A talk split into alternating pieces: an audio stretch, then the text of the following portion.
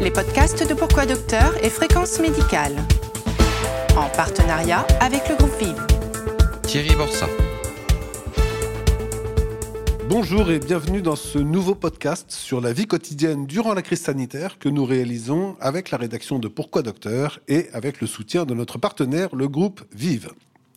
On va s'intéresser aujourd'hui à tous ceux qui, euh, que ce soit à domicile ou dans les établissements spécialisés, accompagnent les personnes dépendantes ou handicapées, tous ceux que l'on appelle les aidants. Ils sont plusieurs millions en France à consacrer souvent bénévolement beaucoup de temps chaque jour à ceux qui ont besoin d'être accompagnés et ils sont le complément indispensable des équipes de soignants.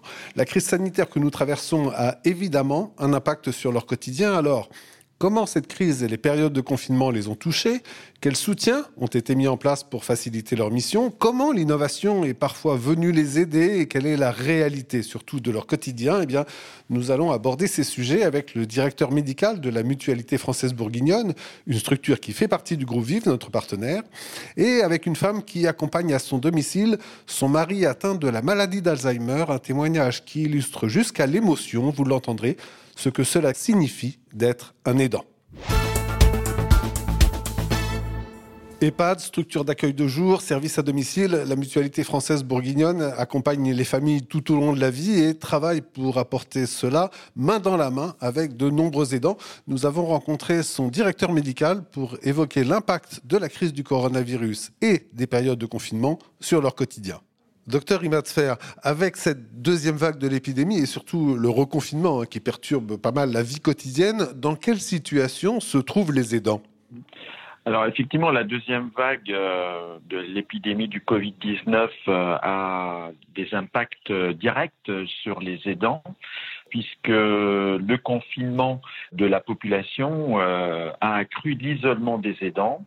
Les aidants ont dû faire face à la fermeture de certains établissements et à la réduction des interventions des services à domicile il ne faut pas négliger aussi l'impact euh, de l'isolement des aidants en termes du reste euh, des membres de la famille, puisque effectivement, avec le confinement, les autres membres qui pouvaient donner un coup de main, qui pouvaient venir euh, soutenir un petit peu le couple aidant-aidé, a été obligé de réduire ses déplacements et forcément, ça a un impact sur l'aidant.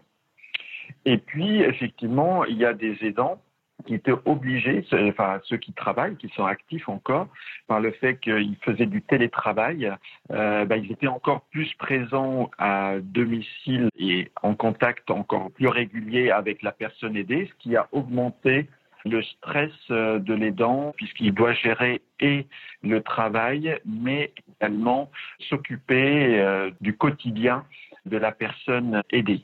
Alors, tout ça fait que l'aidant, il se trouve encore en plus de difficultés face à ces missions d'aidant, que ce soit à domicile, mais également euh, dans les établissements médico-sociaux, où la particularité, là, c'est qu'il se déplace moins euh, dans les établissements médico-sociaux, même si on continue à accepter des visites, mais les visites sont beaucoup plus réduites euh, qu'avant. Donc euh, là, il se trouve un peu isolé et frustré de ne pas avoir euh, des informations régulières, mais aussi un contact surtout régulier avec, euh, avec la personne aidée. Et vous avez apporté quelle réponse à ces difficultés qui sont évidemment liées à la crise sanitaire? On a beaucoup développé effectivement les euh, pour les établissements médico-sociaux hein, les nouvelles technologies en, distanciel hein, pour essayer de garder le contact entre les résidents et leurs familles, et notamment euh, toutes les techniques de communication à distance, les logiciels, les Skype, les WhatsApp, etc., qui ont permis et qui permettent toujours de se connecter et de se parler à distance mais également il y a des dispositifs innovants, notamment on va tester prochainement un robot capable dans les établissements médico-sociaux qui s'appelle Hubo, qui est capable de se connecter suite à une réservation par les familles d'une plage horaire. ils se connectent dans la chambre du résident, donc avec ces plages horaires, et met les résidents avec leur famille en, en contact.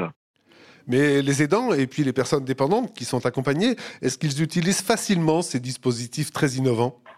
Oui, oui, tout à fait. Alors c'est vrai que suite à la première vague, on s'est aperçu, enfin, on avait un peu de doute en disant est-ce que euh, nos résidents vont s'habituer à ces nouvelles technologies, mais vraiment, on s'est rendu compte que effectivement, malgré euh, le grand âge de nos résidents, bien évidemment, quand on les aide un petit peu, ils s'adaptent assez bien à ces nouvelles technologies et euh, ils communiquent bien à distance avec leur famille y compris pour leurs enfants aussi, puisqu'ils sont souvent aussi âgés.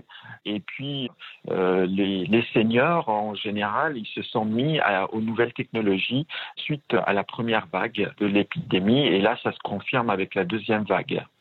Merci, docteur Imatsfer. Et on voit bien à travers ce que vous nous dites que ce sont de vraies difficultés hein, que les aidants rencontrent du fait de la situation sanitaire du pays et qu'ils ont bien besoin d'être eux aussi soutenus.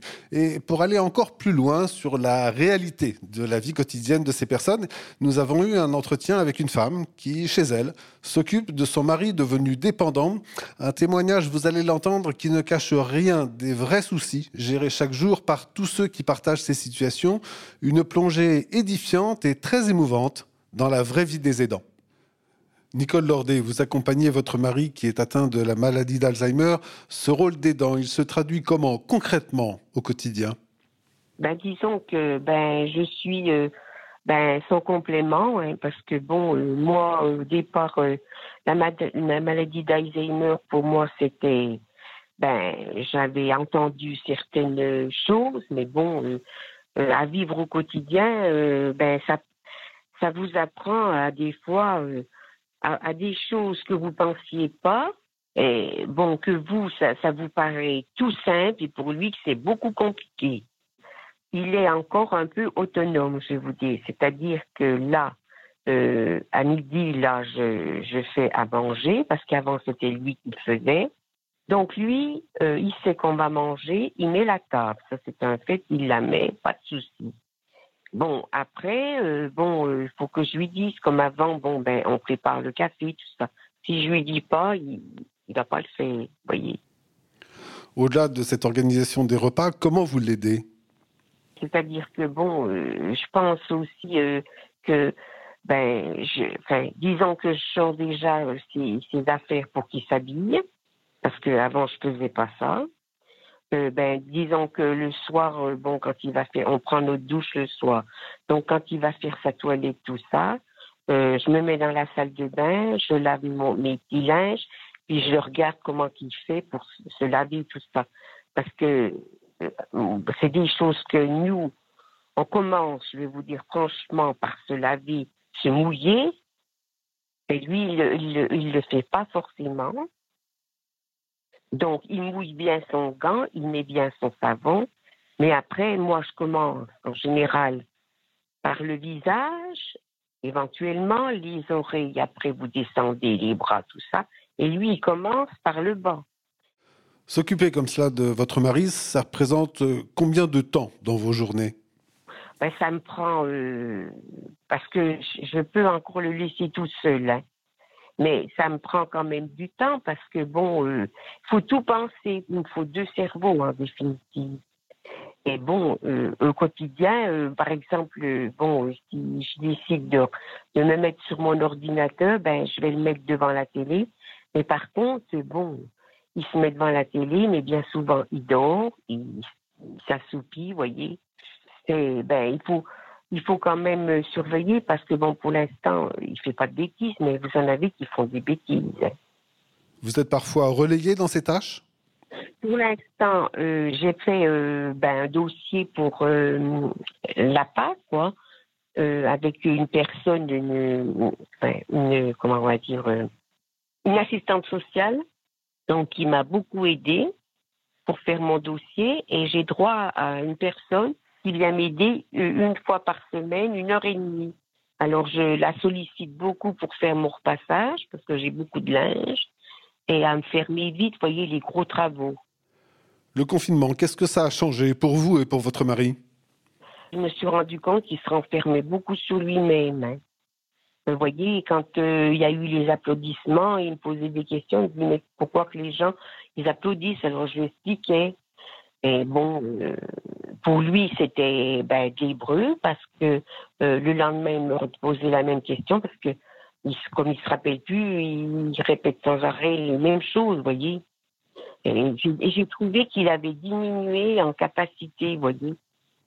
Cette aide que vous apportez à votre épouse, ça se fait naturellement ou vous avez dû être accompagné, formé Avec euh, les formations que j'ai eues, ben, j'ai fait quand même six formations, on apprend beaucoup de choses parce que moi, je me suis rendu compte, après, en réfléchissant, je me suis dit, parce que tout le monde disait, euh, ben, il est devant un placard, il ne sait pas forcément ce qu'il y a derrière le placard.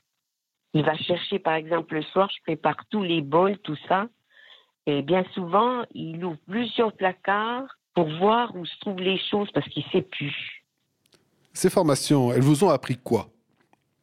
Euh, la maladie d'Alzheimer, pour moi, c'était le cerveau. c'est un fait, le cerveau, on sait qu'il est atteint quand même, mais euh, il y a tout l'environnement, je veux dire.